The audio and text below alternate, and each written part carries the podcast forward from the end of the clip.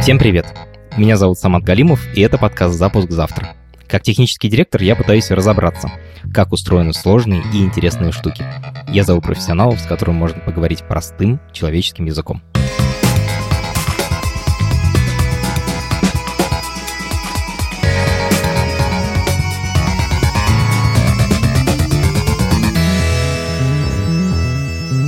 Сегодня мы поговорим о контрактах, о договорах. Мы живем в обществе, и поэтому нам все время нужно с кем-то о чем-то договариваться. Часто эти договоренности записываются на бумаге словами.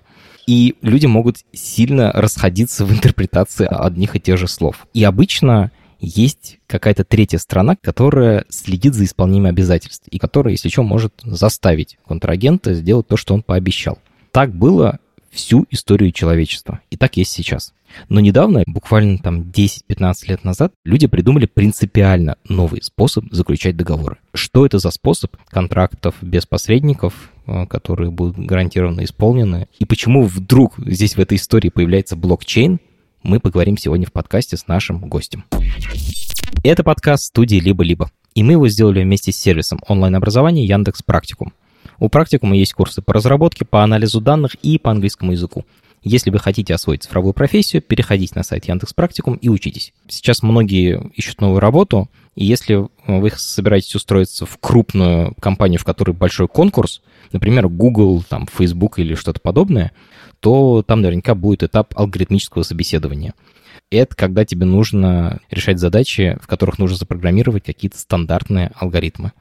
У меня есть знакомые, которые очень крутые программисты, хорошо делают свою работу – но они валятся на этом этапе собеседования, потому что в работе в своей обычной а, эти алгоритмы им не встречаются. Но, к счастью, к этому этапу собеседования очень легко подготовиться. Нужно просто прорешать много таких задач. У Яндекс Практикума для этого есть специальный бесплатный курс. Он называется «Подготовка к алгоритмическому собеседованию». Там обдадут всю необходимую теорию и дадут порешать задачи. Курс очень полезный, я его рекомендую, ссылка на него есть в описании к этому эпизоду. Э, я Денис Васин, технический директор в компании Waves Enterprise, и также я сооснователь компании EasyChain. Мы занимаемся заказной разработкой на основе технологии блокчейн, то есть там пишем смарт-контракты и решения на их основе. Чем смарт-контракт отличается от обычного договора? Примерно всем. Смарт-контракт — это договор, фактически записанный в виде программного кода. И он хранится и исполняется на платформе распределенного реестра. Блокчейн — это конкретная реализация распределенного реестра. Цель построения системы на основе распределенного реестра — решить проблему доверия различных участников, которые находятся в недоверенной среде и мало того, что не доверяют друг другу, так еще и в сети могут быть участники, которые осознанно пытаются ее взломать. Смарт-контракт – это законченная компьютерная программа, которая работает с деньгами. То есть, если, например, смарт-контракт имеет некоторые условия, ну, например, что я там могу получать там какие-то определенные там проценты, да, например, по вкладу, то я гарантированно получу, потому что внутри смарт-контракта есть весь код, который обеспечивает как, где, откуда я их получу и так далее. Вот Например, случай договора с банком. У меня есть бумага, по которой написано, что вот мне там банк там такие-то проценты по вкладу платит. Там ничего нету относительно того, откуда он их возьмет. Как банк внутри себя там пустит эти деньги в оборот, выдаст там кредиты, проинвестирует куда-то, это его дело. А вот в смарт-контракте есть законченный, оформившийся протокол исполнения этого обязательства в виде кода. Ничего другого смарт-контракт сделать не может. Классно. Мне кажется, это отличная точка для старта. Ты сказал, что это компьютерная программа, где работают смарт-контракты. Их можно установить, например, на iPhone? Смарт-контракт на iPhone установить не получится, потому что ну, у каждой программы есть среда выполнения вот э, среда выполнения программы э, на телефоне, да, там iOS либо Android. Смарт-контракты, они тоже выполняются в своей среде. Этой средой фактически являются блокчейн. То есть они работают с теми данными, которые находятся внутри блокчейна, да, и над теми данными, которые пользователь в транзакции передал. Мы сейчас будем, наверное, в основном говорить про сеть Ethereum, это наиболее популярная сеть для разработки смарт-контрактов. Там они пишутся на языке программирования Solidity и исполняются в так называемый EVM, да, Ethereum Virtual Machine, виртуальной машине Ethereum. Какие свойства блокчейна важны для смарт-контрактов? Ну, потому что блокчейн, типа, много всего умеет. Что важно для смарт-контракта? На самом деле блокчейн умеет не очень много. Блокчейн, в принципе, нам обеспечивает только некое доверие к данным, да, цепочку блоков, вот, и среду для выполнения этих смарт-контрактов. Поэтому какие основные функции блокчейн использует смарт-контракт? Ну, во-первых, доступ к средствам. Да. В сети эфириума, например, это нативный токен э, эфира. Смарт-контракт может получить у пользователя разрешение забрать какую-то сумму с его счета и дальше распоряжаться ими. Окей, значит, первое — это доступ к деньгам. Что еще? Смарт-контракт может получить данные о текущем состоянии данных в блокчейне, например, там баланс какого-то конкретного пользователя, вызвать какие-то встроенные функции ноды, например, там какая сейчас высота, да, или какое сейчас время и так далее. Важно понимать, что одним из основных свойств блокчейна, да, смарт-контрактов является возможность их соединять. То есть можно из одного смарт-контракта вызвать любой другой смарт-контракт. То есть смарт-контракт может также выступать неким актором то есть, например, я могу разработать смарт-контракт, э, работая с которым пользователь будет обращаться к другому смарт-контракту, и он к третьему и так далее. Поэтому, например, в сети эфириум, да, то, что работает да, средствами, является децентрализованными финансами. То есть это попытка заново на других принципах реализовать примитивы традиционной финансовой системы, да, то есть это фактически возможность сделать вклад, то, что называется там стейкингом, да, либо возможность занять денег, либо возможность обменять одни токены на другие и так далее. Вот со всем этим стоят смарт-контракты. Без смарт-контрактов это сделать нельзя. Программу на моем компьютере, я могу ее как-то подшаманить, и она будет там делать разные вещи, не те, которые думал, что будет делать ее создатель. А вот на блокчейне, я так понимаю, это не так, да? Типа, как ты написал, она так и будет работать. Да. Как вообще исполняется смарт-контракт? Во-первых, надо понять, что смарт-контракт сам себя исполнить не может. У него всегда есть кто-то, кто его вызывает. В конечном счете это всегда пользователь, ну или какая-то там серверная программа и так далее. Но, может быть, пользователь, да. Пользователь вызывает контракт, и дальше контракт может уже вызывать там другие контракты и так далее. Когда пользователь вызывает контракт, он указывает, какой метод контракт, с какими параметрами он хочет вызвать. Это все подписывается электронной подписью. У каждого пользователя есть ключевая пара, да, закрытый, открытый ключ, при помощи которого он представляется. И смарт-контракт может на основании этой подписи проверить, что да, передо мной вот такой вот товарищ, у него столько-то средств, да, то есть я не могу потратить там средства Васи. После того, как вот эта транзакция была сформирована, она направляется в блокчейн на исполнение. Соответственно, в блокчейн она попадет на какой-то из узлов.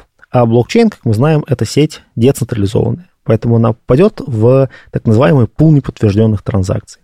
Этот пул неподтвержденных транзакций реплицируется между всеми узлами. Ну, протокол Госипа, по которому все ноды общаются друг с другом. То есть все компьютеры, на которых запущен эфир, получают вот эту твою команду для смарт-контракта? Все компьютеры, которые, э, так скажем, майнеры, те, кто активно участвуют в поддержании сети эфира. А, все майнеры ее получают? Да, потому что еще, например, я могу поднять свою ноду, могу весь блокчейн к себе там реплицировать, но не обязательно буду майнить. Ну вот, соответственно, транзакция попадает к майнеру.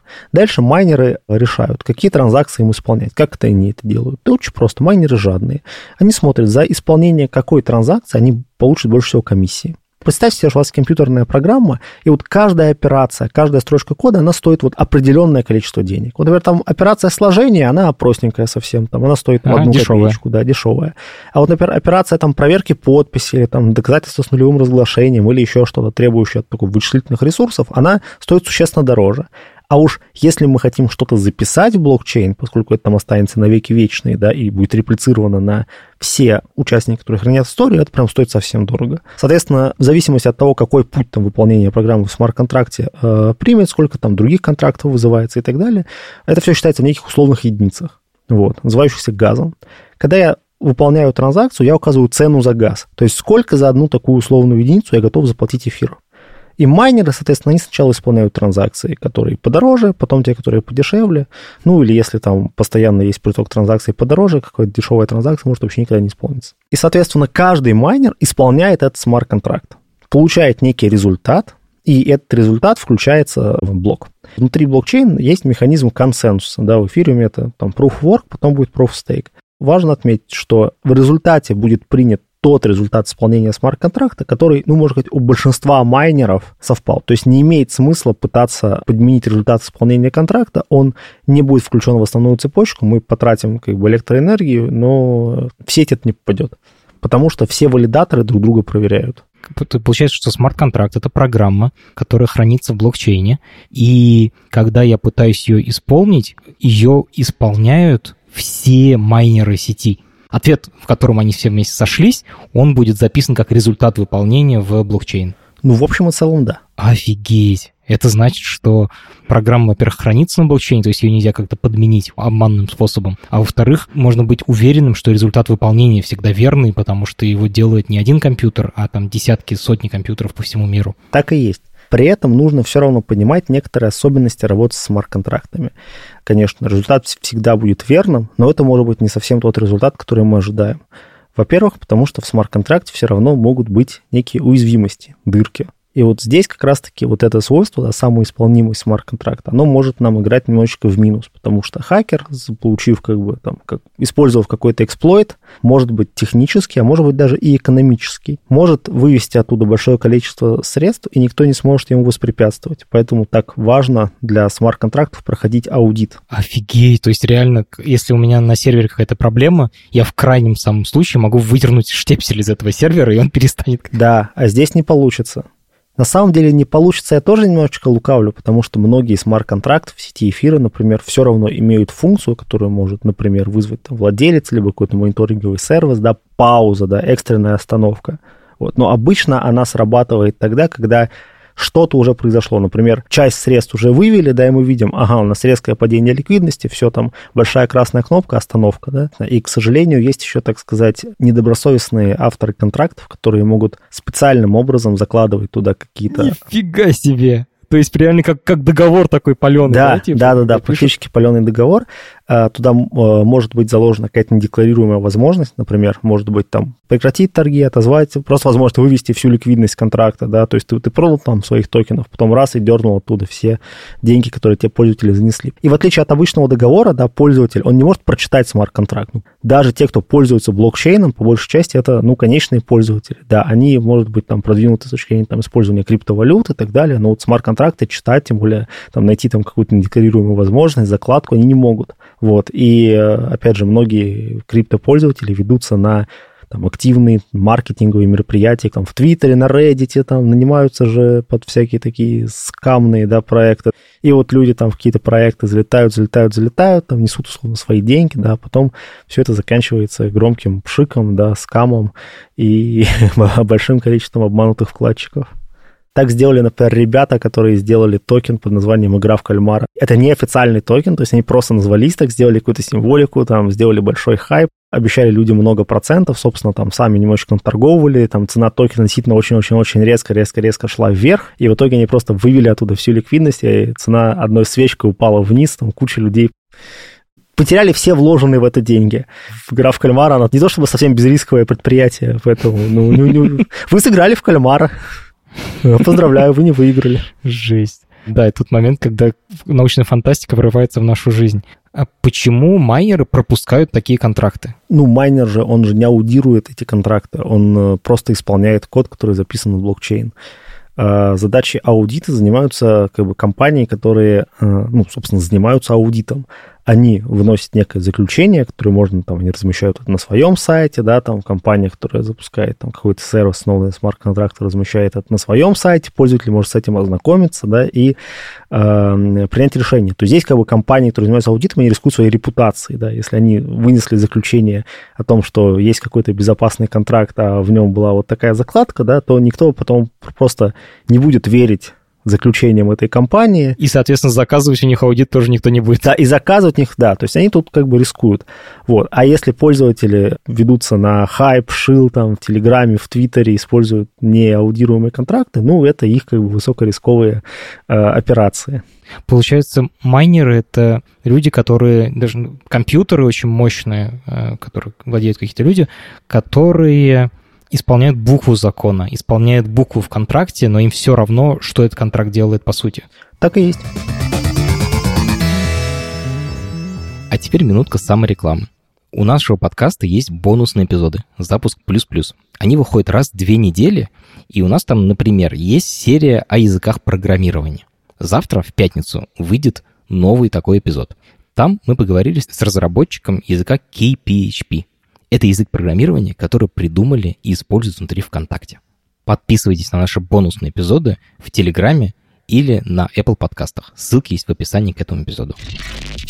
Можешь немножечко подробнее рассказать какие-то конкретные кейсы, когда ну, смарт-контракты реально используются? В первую очередь, это возможность обмена один э, токен на другой. Это можно делать без смарт-контрактов. Есть большое количество централизованных бирж, например, Binance, Coinbase, на которых можно просто перевести на кошелек биржи свою крипту и там внутри меняться.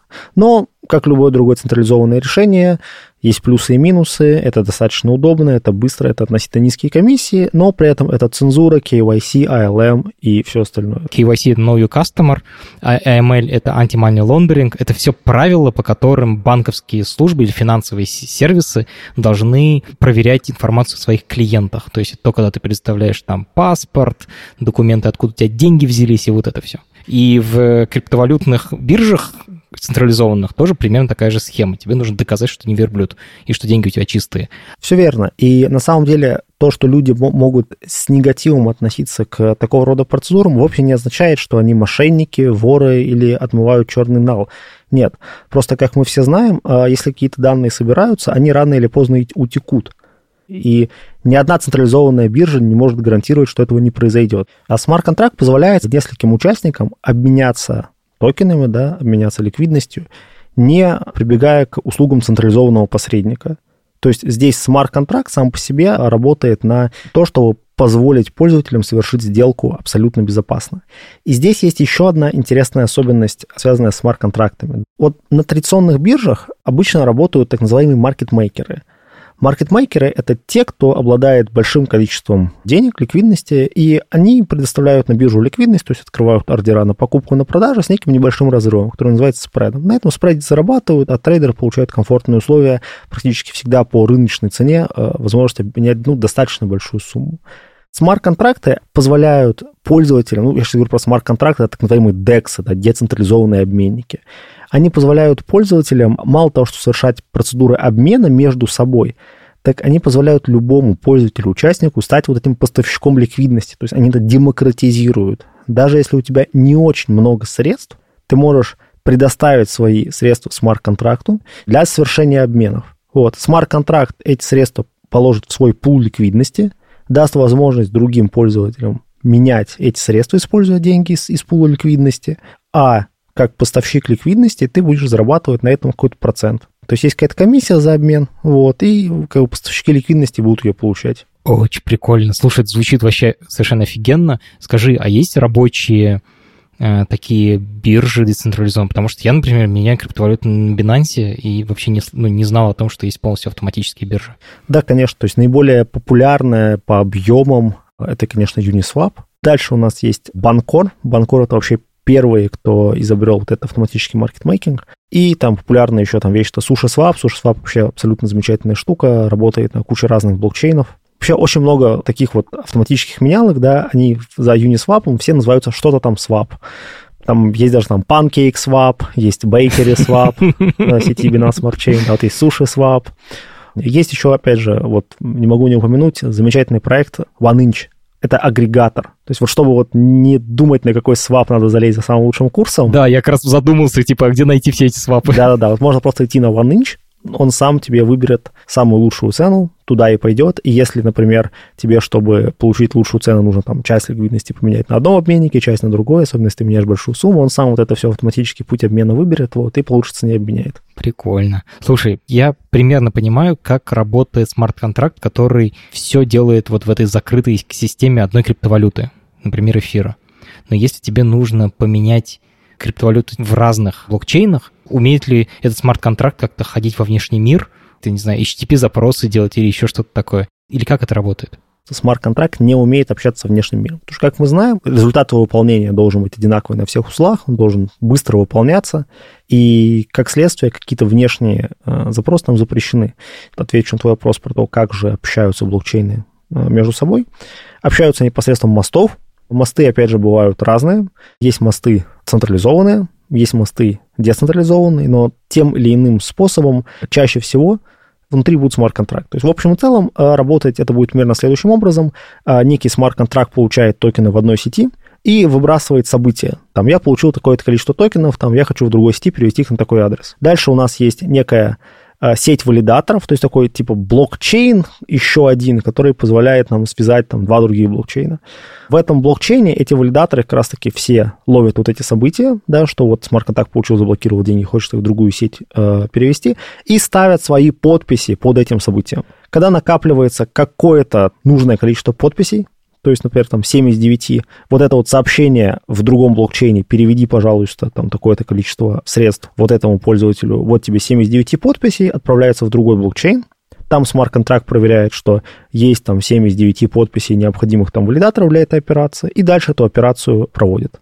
То есть вот в этот момент у нас уже включается доверие, но доверие такое чуть-чуть более распределенное, потому что это не один человек, а это там 10 разных независимых. Это может быть 10, это может быть больше, и тут тоже фактор доверия пропорционален, собственно, тому, насколько эта так называемая релейная сеть будет распределена. И у всех этих проектов, которые вот такого рода мосты обеспечивают, всегда тоже есть экономическая мотивация, то есть каждый валидатор не просто так это делает. А он, скорее всего, заносит бабок, да, вначале? Он как... сначала заносит бабок, да, то есть ставит, то есть покупает какое-то количество токенов проекта, стейкает их, и это его как бы гарантия. Если он подписал событие, которое все остальные доказали, что его нету, да, то часть этого стейка будет заслэшена, да, то есть она будет отнята и уничтожена, то есть он потеряет деньги. А если он делает корректно, он часть комиссии с этих переводов получит.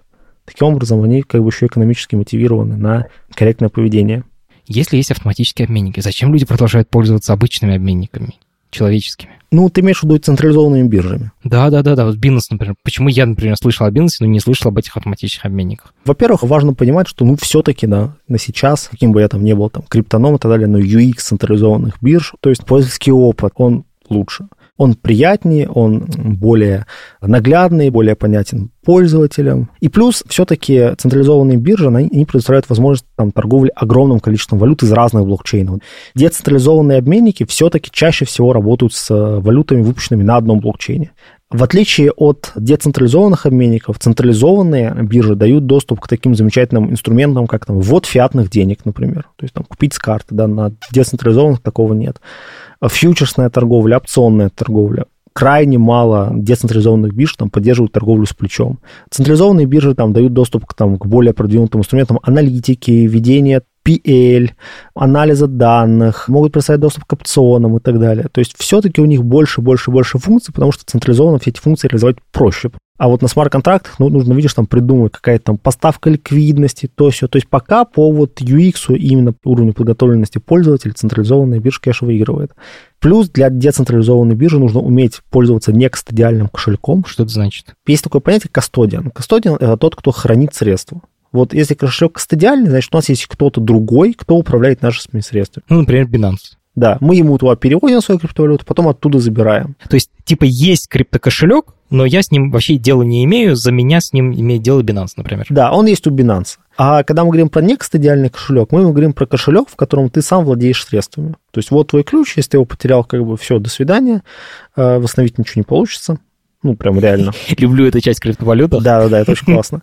Но зато ты сам управляешь своими средствами, их никто не может заблокировать, и ты можешь самостоятельно уже там использовать смарт-контракт. Ага, то есть это вот такой вот прям уровень владения, типа у меня есть свой ключ, секретный, который хранится у меня в телефоне или в компьютере, или там на бумажке записан. Его, я вот его ввожу и могу выполнять операции на блокчейне с помощью этого ключа, этого пароля своего. Ну да, сам ключ ты, конечно, не вводишь, да, он внутри хранится, ну, в общем и целом, да, Честно говоря, я в начале этого разговора был очень скептичен настроен к криптовалютам, но мне все больше и больше нравится. Расскажи, какие еще есть применения, кроме бирж-обменников? Вторая самая важная вещь в любой экономике, это, ну, может быть, даже первая, это кредиты и займы смарт-контракт, который реализует функцию банка. Сразу пример, да, там самый такой это Compound и AVE. Они позволяют одним, чаще всего там, держателям, условно, там, стейблкоинов, занести туда какое-то количество э, криптовалюты и получать на нее проценты. А с другой стороны, они позволяют, опять же, чаще всего под залог какой-то волатильной валюты, там, биткоин, эфир, получить стейблкоины, да, что-то ликвидное, при этом свой инвестиционный актив не продавая. В отличие от банковского да, кредита, важно отметить, что кредиты на смарт-контракты в блокчейне чаще всего обеспеченные, потому что у нас нет возможности там привести судебных приставов, да, там вынести решение, описать имущество, да, что-то изъять. То есть залог должен быть сразу переведен под управление смарт-контракта. Прикольно. И поэтому вот эти протоколы часто обладают таким уникальным свойством, так называемые флеш-займы. Флеш-займ – это займ, который можно взять без обеспечения, без процентов, но только на время одной транзакции. Означает, что в одной транзакции блокчейна ты можешь одолжить себе практически бесконечное количество средств, там, сотни миллионов, что-то сделать и тут же вернуть их в этой же транзакции. А зачем? Очень просто. Например, ты можешь арбитражить. Арбитраж – это обменная операция между двумя биржами с целью заработать на разнице курсов между ними. То есть, например, у тебя есть там в сети того же самого эфира, например, две биржи, да, там Uniswap и SushiSwap, и ты видишь, что курс биткоина на них отличается. Но у тебя нет там своих денег или их мало тогда ты можешь написать такой контракт, да, опубликовать его, который сначала займет большую сумму, которая позволит полностью реализовать арбитражную возможность, купит на них, например, биткоины на одной бирже, продаст на другой, из полученного профита вычтет комиссию за вот этот вот займ, который будет там вставлять там сотые доли процента, вернет тут же заемные средства с процентами и обеспечит тебе профит. У тебя есть как бы неограниченная возможность, практически неограниченный капитал, с которым ты можешь работать но в рамках одной транзакции. Только так э, ни в один момент времени владение этими средствами не будет тебе передаваться. Он реально смарт. Мне вот таких помощников иногда, знаешь, просто чтобы объяснить, они все сделали, ничего не продолбали. На самом деле это вот очень здоровская штука, потому что она, опять же, во многом демократизирует доступ к капиталу, потому что доступ к капиталу, да, вообще это одна из фундаментальных проблем современного общества, да, как говорится, бедные там остаются бедными, богатые богатеют еще больше. Потому что у бедных отсутствует доступ к капиталу, который они могут там эффективно вкладывать там, в акции, там, облигации, там, класть под процент, они его потом проедают банально.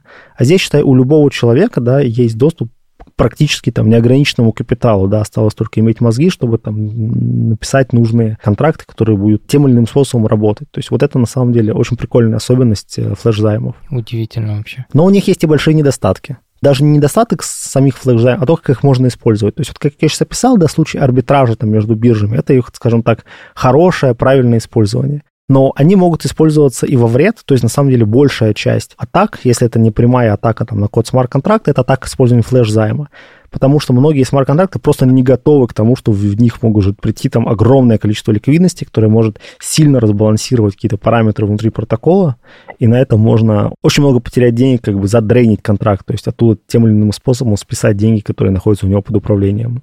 То есть это, с одной стороны, очень хорошая штука, с другой стороны, очень опасная, и нужно всегда теперь, особенно когда пишешь смарт-контракты, думать о том, а как он будет вести себя в условиях, когда... В него придет миллиард долларов. Ну, практически, да. Офигеть. Так, про финансы, на самом деле, это, мне кажется, первое, что приходит в голову, и то, с чего ты начал. Если что-то не про финансы, ну, во всяком случае, не так явно может быть про финансы. Ну, вот, наверное, самая такая вторая сейчас наиболее популярная тема вообще, про которую э, говорят, когда имеется в виду блокчейн, конечно, NFT-токены. Да-да-да-да. Это вот те самые страшные обезьяны, которых мы все видели, которые продаются за какие-то космические деньги, и, и никто не понимает, почему любой NFT-токен, по крайней мере, опять же, в сети эфириума, да, внутри реализуется смарт-контрактом. То есть вот смарт-контракт определяет, как этот токен можно там счеканить, да, сминтить, да, получить за какую-то сумму. Может быть, первые там 100 там получают там по какой-то скидке, остальные там дороже и так далее. Смарт-контракт определяет, что вообще с этим токеном можно там делать и так далее. И то, что сам по себе токен реализован в виде смарт-контракта, опять же, делает его composable, то есть э, можно делать там займы под залог NFT, например, и так далее. Можно сдать свою обезьяну в залог и получить деньги взаймы. Есть еще что-то кроме NFT? Да, вот, наверное, еще одним интересным кейсом по работе смарт-контрактов, если мы вот от крипты вообще, да, уйдем в более такие, скажем так, корпоративные истории, да, это вот организация различного рода голосований выборов. Потому что здесь блокчейн, он служит как некая такая идеальная урна для бюллетеней. То есть он позволяет зафиксировать, что бюллетень, он не изменился, э, сделать так, что мы можем гарантированно предупредить возможность вбросов, да, потому что все данные в блокчейн записываются, и, в общем-то, нельзя тут ничего удалить или подменить. Одним из наиболее известных в России кейсов, да, являются федеральные выборы, которые были у нас в прошлом году, в сентябре. Они были, вот, дистанционное электронное голосование, оно делалось на технологии блокчейн, там, собственно, блокчейн использовался как вот эта вот урна, над ней было реализовано большое количество э, различных сервисов, которые реализовывали сам процесс дистанционного электронного голосования. То есть одним блокчейном здесь дело не ограничивается. Есть достаточно сложная криптография, которая применяется как внутри смарт-контрактов, так и снаружи, да, для того, чтобы правильным образом подготовить бюллетень, то есть там используются криптографические алгоритмы, которых просто так в блокчейне не встретишь, это разделение ключей. То, собственно, начнем с децентрализованной генерации ключа, то есть когда у нас начинаются выборы, да, у нас есть несколько узлов, они вместе вырабатывают общий ключ голосования, и так, чтобы ни у кого из них до конца выбора не было доступа к закрытому ключу, не используют алгоритм Педерсона генерации ключа. Вот у каждого есть свой фрагментик, но вместе они его не собирают. Ну, то есть они не могут посмотреть результаты, пока не соединят все фрагменты ключа. Да. Потом на основании этого вырабатывается публичный ключ голосования. На публичном ключе э, шифруются бюллетени пользователей, шифруются с использованием так называемого гомоморфного шифрования. Гомоморфное шифрование, страшное слово, вот, означает, что мы шифруем данные так, что мы можем э, производить арифметические операции над зашифрованными данными и получать зашифрованный результат. То есть ты можешь сложить два бюллетеня, получить третий бюллетень, типа результат того, кто за кого проголосовал, ты не увидишь результата, пока не расшифруешь его. Да, у тебя зашифрованный ключ, да, а э, для того, чтобы, собственно, расшифровать результат, тебе нужно вот обратно ключ собрать, а ключ разделен, и только как бы, избирательная комиссия будет когда голосование завершилось, тогда уже они там втыкают флешки в нужном порядке и собирают обратно ключ, который можно результат расшифровать. И, скорее всего, ты не даешь людям, у которых есть, то есть системе, в которой есть вот этот полный ключ, ты не показываешь ей первичные бюллетени, поэтому нет никакой возможности посмотреть э, результат голосования каждого отдельного человека. Можно только сумму посмотреть. В общем и целом так и есть. То есть кроме шифрования бюллетеней используют дополнительные механизмы анонимизации избирателя, чтобы обеспечить тайну голосования. Используется выдача так называемой слепой подписи. То есть ты можешь проверить, что твой голос правильно учли? Да, да, можно проверить, что твой голос учтен. Используем специального кода, который есть на твоем устройстве. Вот, да, в избирательной э, комиссии его нету. Вот, и используется э, доказательство с нулевым разглашением для того, чтобы э, доказать, что внутри бюллетеня, да, он уже зашифрован, вот, но что внутри бюллетеня у тебя там либо там 0, либо 1 за там, кандидата, и что сумма всех голосов всех кандидатов, да, она строго равна одному что ты там 50 голосов одной бюллетенью за одного кандидата не накрутил. То есть здесь кроме блокчейна и смарт-контрактов, да, нужно еще прям очень много повозиться, очень много другой криптографии. Вот, но да, действительно, блокчейн в таких системах также используется. Денис, а как убедиться, что эта избирательная комиссия, уже состоящая из людей, то есть администраторы этой системы, не выпустили, не знаю, еще миллион дополнительных ключей и не использовали их сами для того, чтобы проголосовать за нужного им кандидата? Как вот эта часть? Ее вообще можно как-то с помощью блокчейна? Можно ли это как-то обойти? А, например, вот в дистанционном электронном голосовании, про которое я сейчас говорю, а, идентификация пользователей, она идет через ЕСЕ, то есть фактически через портал госуслуг. То есть без внесения на портал госуслуг какого-то количества мертвых душ сделать это будет невозможно. То есть просто так, как бы избирательная комиссия, она это сделать не сможет. То есть тебе госуслуги должны сказать, что типа такой человек на самом деле есть? Да, вот как раз-таки при помощи портала госуслуг там была интеграция, выдавалась слепая подпись, и дальше уже э, весь процесс с блокчейном как раз-таки работал. Понятно. То есть мы тут в этом случае как раз доверяем госуслугам, что они типа будут э, честными. Да, так и есть вот мы с тобой обсудили механизм работы, типа как это устроено. Но мы совсем не обсудили, как это выглядит для конечного пользователя. Вот когда я там пользуюсь Binance, я знаю, у меня есть приложение Binance в телефоне, и через него можно там типа купить валюту, продать, там деньги завести. А в случае смарт-контрактов, как это для конечного пользователя для меня выглядит? Типа в айфоне я что-то нажимаю, или мне там нужно в терминале что-то запустить? Как это или есть сайт какой-то? Да, вот для конечного пользователя все это, конечно, выглядит как веб-приложение. То есть мы заходим там на сайт того же самого Uniswap или OneInch, видим перед собой веб-приложение, в котором можем также, соответственно, выбрать там какую валюту, на какую мы меняем, нажать кнопку «Поменять». Но вот единственное, что надо понимать, что для работы с этим приложением нам потребуется некстадиальный кошелек. То есть нам потребуется какое-то браузерное расширение MetaMask, которое будет хранить наши ключи, при помощи которых мы будем подписывать транзакции. Есть альтернатива, так называемый Wallet Connect. Wallet Connect позволяет без MetaMask использовать всякие там, например, там, хардварные кошельки, такие как Ledger. Фактически флешка, которая твой приватный ключ содержит. Чаще всего эти сайты, они предлагают тебе войти например, с использованием MetaMask или Wallet Connect, присоединить тот или иной кошелек. То есть мне надо на компьютер себе или установить программу кошелек, она обычно в виде расширения для браузера, там, для Chrome, для Firefox или для Safari, или купить аппаратный ключ, который я втыкаю в компьютер, и для него тоже есть маленькая программка, тоже расширение для браузера, которая соединяет этот аппаратный ключ с... Да, Wallet Connect. Получается, вот этот MetaMask или аппаратный ключ — это как раз твой идентификатор, твой вход в мир смарт-контрактов. Типа, неважно, NFT это или биржа, что угодно, оно все привязано к этому твоему кошельку. Да, так и есть.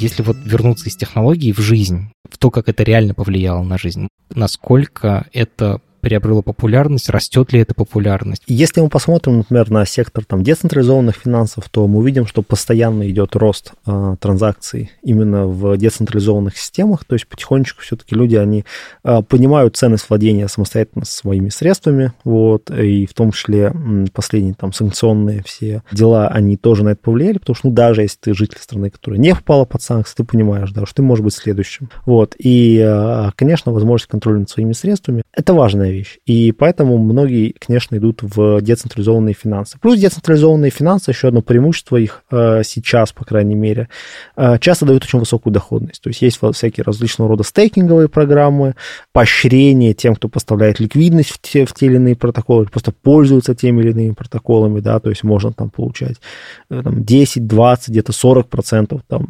доходности на свои стейблкоины. Да, конечно, биржи такой доходности не дают.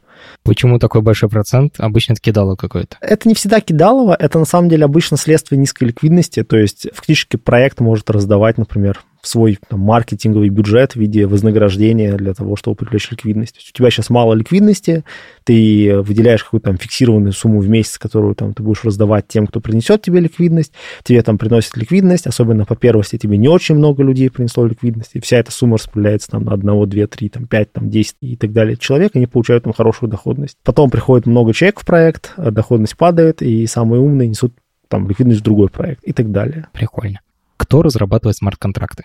Есть ли какой-то главный игрок на рынке? В общем и целом главного игрока, разработчика именно смарт-контрактов, наверное, нету. Есть много компаний, стартапов, которые нанимают блокчейн-разработчиков, разрабатывают свои контракты. В силу того, что блокчейн сам по себе такая вот хай-тек отрасль, да, поэтому большая часть смарт-контрактов разрабатывается in-house. То есть, да, есть аутсорсинг разработки контрактов, вот, но большая часть разрабатывается там проектными продуктами, да, внутри себя. А, при этом разработчики смарт-контрактов сейчас очень востребованные специалисты, получают абсолютно космические зарплаты, поскольку работают на мировом рынке. Вот, там зарплата разработчика Solidity, там, сеньора может достигать 20 тысяч долларов в месяц, плюс опцион проекта. Неплохо вообще. Да, поэтому это очень такая вот востребованная, что называется, специализация. Слушай, а любой программист может написать смарт-контракт? Написать смарт-контракт любой хороший программист сможет. То есть основы Solidity можно там за условно два вечера понять, да, и написать там свой Hello World. Но написать что-то сложное существенно сложнее, поскольку мало того, что надо знать язык программирования Solidity, он простой, но надо знать большое количество инфраструктуры вокруг него. И вот это вот все достаточно нетривиально. То есть, чтобы сделать смарт-контракт, который, ну, например, там банально работает там с курсами валют, да, надо знать, что нам нужно для получения там более-менее доверенного курса валют воспользоваться сервисом, например, Chainlink, подключиться к нему и вот из Chainlink забирать уже данные. А это вот уже чуть-чуть более специализированное знание, вы, вы, выходящее за рамки конкретно знания языка программирования. То есть надо хорошо знать экосистему. Второе, э, востребованный разработчик смарт-контракта должен хорошо знать основные шаблоны для реализации именно вот криптоэкономической составляющей. Как делать займы, как делать обменники, как делать стейкинг, как делать там вознаграждения какие-то и так далее. И вот именно вот эти вот специализированные как бы паттерны проектирования, которые достаточно, ну, нетривиальны, вот, и они лежат где-то на стыке там программирования и финансов, вот это, наверное, самое сложное, то, что за два вечера не, не освоить, и именно это делает разработчиков смарт-контракты, да, очень востребованными. Есть кто-то, кто держит всю поляну? Например, Apple, типа, принадлежит э, рынок разработки мобильных приложений, ну, половина его как минимум. Ну, можно, наверное, сказать так, что наиболее популярные платформы для разработки смарт-контрактов являются платформой эфириума, конечно, да, это так называемые э, EVM-совместимые блокчейны, Почему я говорю блокчейны? Потому что многие другие блокчейны, кроме эфира, используют виртуальную машину эфириума и язык Solidity для, для разработки смарт-контрактов. То есть это и Binance Smart Chain, и Phantom, и эфир, и еще там огромное-огромное-огромное количество разных площадок. Вот, соответственно, можно под все они писать именно Solidity. Есть другие платформы для смарт-контрактов, которые предлагают собственные либо языки программирования, да, например, вот там Zilliqa блокчейн имеет собственный язык программирования, Flow блокчейн имеет собственный язык программирования, Cadence. А сами разработчики платформ, точнее владельцы платформ, они играют на этом рынке, они делают свои собственные смарт-контракты, конкурируют с остальными разработчиками? Большая часть платформ, она управляется некими foundation, то есть, например, есть Ethereum Foundation, который управляется разработчиками Ethereum, в основном она а, занимается реализацией платформенного ПО, то есть каких-то основных компонентов, собственно, там, там, самих узлов блокчейн, кошельков и так далее. И они, конечно же, дают гранты на разработку. То есть компания, да, если она делает свой какой-то экосистемно значимый проект, да, она может пройти там, например, там, к Ethereum Foundation, да, просить у них грант. Но в общем и целом сказать, что Ethereum Foundation там разрабатывает какие-то супер там коммерческие смарт-контракты, ну, наверное, нельзя.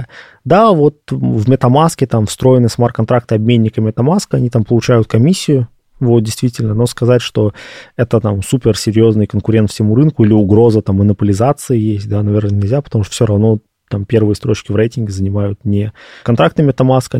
Вообще, конечно, интересно, что условно Foundation эфира выдает гранты, потому что обычно у меня гранты ассоциируются с такими, типа, не очень успешными платформами. Например, компания Microsoft в одно время выдавала гранты на разработку приложений для Windows Phone. Компания Apple никаких грантов никогда не выдавала, потому что все сами бежали. А, получается, рынок пока не очень горячий, может быть, для с проектов? Почему так? Я бы сказал так, что рынок это офигенно горячий, просто э, для того, чтобы эффективно запустить, например, какой-то DeFi продукт, кроме того, что необходимо вложиться в разработку, необходимо вложиться еще какой-то ликвидностью, да, потому что ты делаешь там замечательный обменник, на котором нет там вообще никакой там даже первоначальной э, ликвидности, ну, получается проблема курицы и яйца, да, зачем тебе это э, туда нести деньги? Вот, поэтому грант может быть там также потрачен, например, на первоначальную ликвидность, на привлечение трейдеров. Второе, в блокчейне очень-очень-очень дорогой маркетинг. То есть, опять же, кроме разработки продукта, необходимо его маркетировать. И грант может быть в том числе на это. Плюс, ну, физически грант – это способ поощрить именно развитие экосистемы в определенном направлении. То есть Apple действительно, ну, по сути, все равно, да, они свою экосистему делают сами, а то, что приходят разработчики, ну, как бы, там, замечательно, что называется, там, берите и зарабатывайте. Обычно у тех, кто стоит у истоков какой-то там блокчейн-платформы, да, есть некий вижен того, как она должна развиваться. Сколько смарт-контрактов сейчас используется? Здесь, в принципе, есть аналогичные рассуждения, то есть на популярных платформах их много, да, на эфириуме тысячи, тысячи, тысячи там приложений, на блокчейнах менее популярных, да, их, соответственно, меньше. Ровно поэтому менее популярные блокчейны, да, часто используют гранты, грантовое привлечение для того, чтобы разработчиков на свои проекты завлечь, да, там они дают хороший и взаимный маркетинг, и гранты, и какую-то поддержку разработчиков, то есть помогают разрабатывать на их платформе, сражаться с какими-то проблемами. Вот. То есть это одна из проблем, с которой, конечно, сейчас там проекты, которые свои блокчейны делают, да, это именно привлечение разработчиков. А как понять, что смарт-контракт хороший? Есть какой-то маркетплейс, не знаю, смарт-контрактов? Как это устроено? Да, есть сайты-агрегаторы. Самый, наверное, известный старый это Diaproдар. Соответственно, там тоже есть рейтинги приложений, опять же, рассортированных там по типу, по доходности, по объему транзакций, по количеству пользователей и так далее. Есть чуть более специализированные вещи, например, есть CoinDix, который позволяет нам искать возможности выгодно вложить средства, да, в фарминге, то есть можно, например, отсортировать, что хотим там только стейблкоины с такой-то доходностью, бум, вот список проектов, которыми ты можешь воспользоваться. То есть все то же самое, есть как бы некие агрегаторы, э, в которых ты можешь поискать то, что тебя интересует. Ты сказал, что есть разные платформы, а они отличаются как-то друг от друга по качеству, по надежности? Ну, конечно. Помимо качества и надежности есть разные аспекты этих платформ, счет чего они конкурируют с друг вот там приведу пример, да, Ethereum.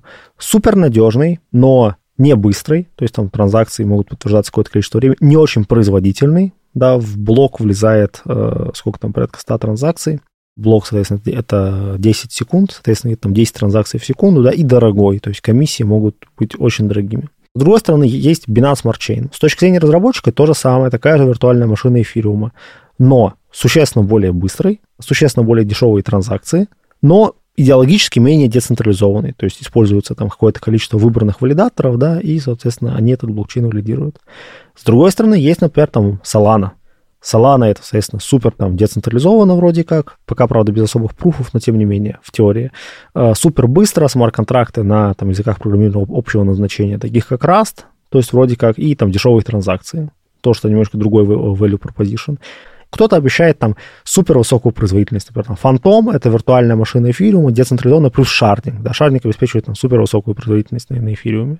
Там, пожалуйста, там, Фантом рождается. То есть много блокчейнов рождаются из желания там решить там те или иные проблемы, которые, конечно, есть у эфира. То есть чаще всего это либо скорость транзакции, ну, размер комиссии за транзакцию. Ты сказал, что эти приложения, типа десятки тысяч разных смарт-контрактов классных. Они как-то друг от друга отличаются, там, не знаю, по качеству, по скорости? Нельзя сказать, что смарт-контракт по скорости там отличается друг от друга, потому что в смарт-контракте не может быть никаких там ресурсоемких вычислений, иначе он будет слишком дорогой по газу. Но по качеству, конечно же, именно поэтому важно, используя проект, смотреть, кто их аудировал вообще, известны ли эти люди. И вообще бывает такое, что проект публикует у себя отчет об аудите, а на сайте аудитора про этот проект ничего не, не сказано. То есть проект сам Подстава. себе рисует просто, да, аудиторское заключение от известной компании. Вот. Да-да-да, поэтому вот все аудиты надо еще проверять еще на сайте аудитора, что они действительно аудировали этот контракт. Приведи, пожалуйста, пример самых крутых смарт-контрактов. Когда меня спрашивают самый крутой смарт-контракт, я всех отправляю читать смарт-контракт, так называемый MakerDAO. Это, собственно, разработчики самого популярного стейблкоина DAI. Они крутые, потому что они абсолютно бесчеловечно написаны. То есть обычно, когда мы пишем программу, мы все-таки стараемся называть там, не знаю, там переменные или функции, как-то там читаем, ну, там депозит, withdraw там и так далее. А разработчики DAI, они э, все функции в своих смарт-контрактах называют э, трех или четырехбуквенными именами, там типа zip, zap, tab. Это было сделано, чтобы не было каких-то ассоциации с тем, что делает та или иная функция, и так проще писать правила формальной верификации для смарт-контракта. Что вообще? Да, они использовали математические модели да, для формальной верификации контракте. И есть даже отдельный проект, называется э, Readable Maker или Readable Die, забыл. Это, короче, переписанные смарт-контракты, только с нормальными этими переменными. Хочется реально сломать себе мозг, можно почитать контракты мейкера на, на, на. Но это занятие для очень, не для слабых духов. Я не осилил. Окей. Есть ли какие-то крутые идеи, какие-то концепции смарт-контрактов, которые еще не реализованы, но о которых ну, люди, которые в тусовке, они уже типа знают, что они будут, о которых уже мечтают. А вот из того, что еще не набрало большую популярность. Все, что касается страхования, то сейчас вокруг этого как бы ходят, вот, но каких-то там супер популярных, супер там востребованных страховых протоколов пока нету. А дальше есть э, недавно вышедшая статья от Виталика Бутерина про так называемый SBT, то есть как будто бы это должен быть новый тип токена. Вот, то есть это как NFT, только его нельзя передавать. То есть вот soul-bound токен, SBT это soul-bound токен, то есть токен, привязанный к одному кошельку, как бы какой-то там виртуальной душе, и передавать его нельзя. А в чем прикол? А это, например, может быть какое-то отражение, ну, например, там, факт какой-то профессиональной квалификации, да, вот например, я там получил высшее образование, да, получил как бы какую-то СБТшку, да, там, к себе на кошелек. Я же могу ее там, там, там куда-то передать, да? Обидно будет, если потеряешь ключ от кошелька. Да, ну, есть там определенные механизмы, как ее восстановить можно. То есть тот, кто ее выпускает, он может перекинуть на другой кошелек. Вот, но не суть. Основная идея этой СБТшки в том, что можно, ну, например, да, гипотетически могу получить СБТ, который удостоверит там, там мой хороший кредитный рейтинг, да, прям по паспорту, все дела, например, да, а потом с этой СБТшки я смогу, например, получить необеспеченный кредит в крипте. Mm-hmm. И если я его не верну, у меня эту СБТшку сожгут. И я не смогу ее второй раз получить, потому что я с паспортом уже ее получал. То есть это перенос института репутации из реального мира в криптографический мир. И вот все, что касается SBT токенов, репутации, э, необеспеченных займов, вот это, мне кажется, может стать просто следующей там волной там адопшена. Вот. Ну и, конечно, там третье, что я могу назвать, это игры, потому что сейчас у нас есть популярность всяких там play to earn там и так далее игрушек, вот, да, там играешь, чтобы заработать, или там вот все эти направления, там move to earn, то, что сейчас сделал step in, да, типа там побегай и заработай, но это все пока на текущий момент скорее разновидность DeFi, разновидность децентрализованных финансов, то есть там вложи сколько-то, чтобы там заработать сколько-то, а вот чтобы именно были игры, в которые интересно играть ради игры, и дополнительно использоваться какие-то механики NFT, а, например, для того, чтобы обеспечить там, внутренний аукцион игровых предметов, да, продать им какую-то ценность или возможность там, перенести эти предметы из одной игры в игру. Вот это, мне кажется, следующий тоже виток развития технологий, который может принести ей а, большое признание. Офигеть, круто. А, теперь хочу про государство. Как государство и закон относятся к смарт-контрактам? Ну, здесь, конечно, надо понимать о том, про какое государство мы говорим, но в общем и целом позиции всех государств плюс-минус схожи, да, то есть, конечно же, есть желание это регулировать. Там в США, например, предпринимаются такие усилия, даже вот биржа про которую я сейчас говорил, да, Uniswap, уже начинает определенные штуки у себя внедрять для комплайенса. Вот, это, скажем так, мягкая, да, еще позиция. Жесткая позиция стран, таких как Китай, ну, это, конечно, запреты вот, на пользование такими вещами. Не могу сказать, что очень эффективно, да, все равно многие пользуются, но, тем не менее, позиция государства, конечно, такова. У нас, например, в России в Гражданском кодексе появилось определение смарт-контракта. Правда, Ничего появилось себе. определение смарт-контракта. У нас принят э, закон о ЦФА, цифровые финансовые активы, который регламентирует выпуск, а, собственно, активов в распределенном реестре, которые могут представлять себя там либо там право денежного требования, либо право на получение там, акций той или иной компании, либо долю в акционерном или неакционерном обществе и так далее. Вот у нас появилось даже два оператора уже, это платформа Атомайз и Сбербанк. Операторы, в смысле, это, это как раз э, эти самые мосты, которые соединяют смарт-контрактные... То есть... Нет, нет, нет, нет, нет. Вот тут важно понимать, что оператор системы для выпуска ЦФА — это абсолютно как бы централизованная сущность, юридическое лицо в Российской Федерации, который является оператором системы распределенного реестра, в которой производится выпуск ЦФА цифровых прав. И это такая вот гибридная штука, то есть закон о ЦФА никак не регулирует криптовалюты и токены, которые сейчас есть там в других блокчейнах. У нас сейчас только готовится, на самом деле, к рассмотрению там первый законопроект по регулированию крипты. Вот. Но ЦФА — это возможность именно внутри государства, легитимно, на основе технологии блокчейн, выпустить свои какие-то токены, вот, и как бы с ними работать. А зачем это надо? ЦФА могут стать неким промежуточным вариантом между непубличной компанией и публичной компанией, да, которая выпускает акции. То есть там процесс условного IPO, да, он очень там такой долгий, тяжелый, дорогой, да, выйти там даже на московской бирже на IPO, это дорого и сложно. Вместо этого компания может имитировать свои цифровые финансовые активы, которые будут либо там представлять собой долю в непубличном акционерном обществе, либо, например, ну, например, какую-то продукцию токенизируют, металлы, например. Я не очень понял, зачем нужно пользоваться не обычным блокчейном, а вот этим блокчейном сбербанковским, например. Ну, потому что так тебя закон будет защищать. То есть, на самом деле, если тебе в рамках ЦФА там пообещали выплату каких-то процентов и не выплатили, ты можешь пойти в суд, и суд станет на твою сторону. А, то есть это способ привязать обещание. Да, это некая регулированная история, конечно. Понятно. При этом, э, на самом деле, э, мы сейчас в компании, да, Waste Enterprise, э, занимаемся разработкой системы для выпуска ЦФА для одного из крупных российских банков, и мы общаемся с ЦБ, в том числе по вопросам сертификации этой системы. И нужно отметить, что у ЦБ вообще достаточно конструктивная позиция именно с точки зрения децентрализации. То есть система оставляет за оператором возможность заблокировать активы по там AML причинам, да, но это единственное, что может сделать оператор. То есть оператор может заблокировать твой кошелек, сказать, что по AML причинам я его блокирую.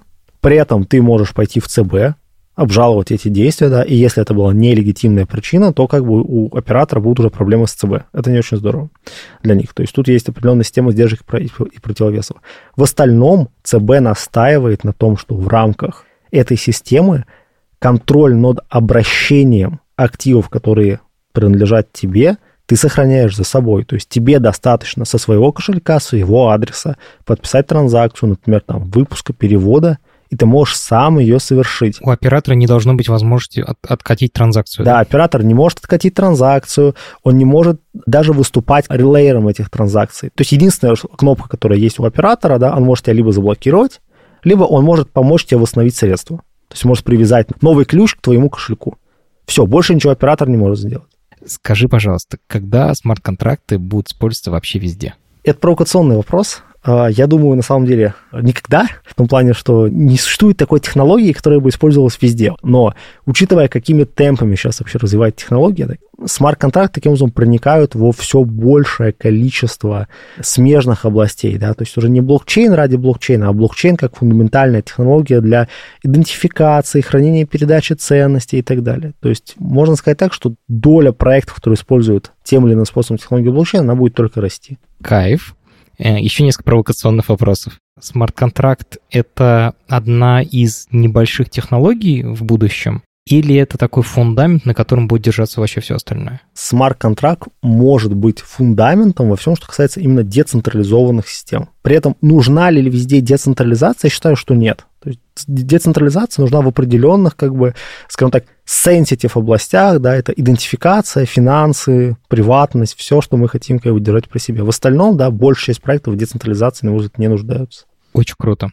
Скажи, пожалуйста, какие книжки стоит почитать про смарт-контракты, чтобы лучше их понять на концептуальном уровне и даже, может быть, на уровне разработчика?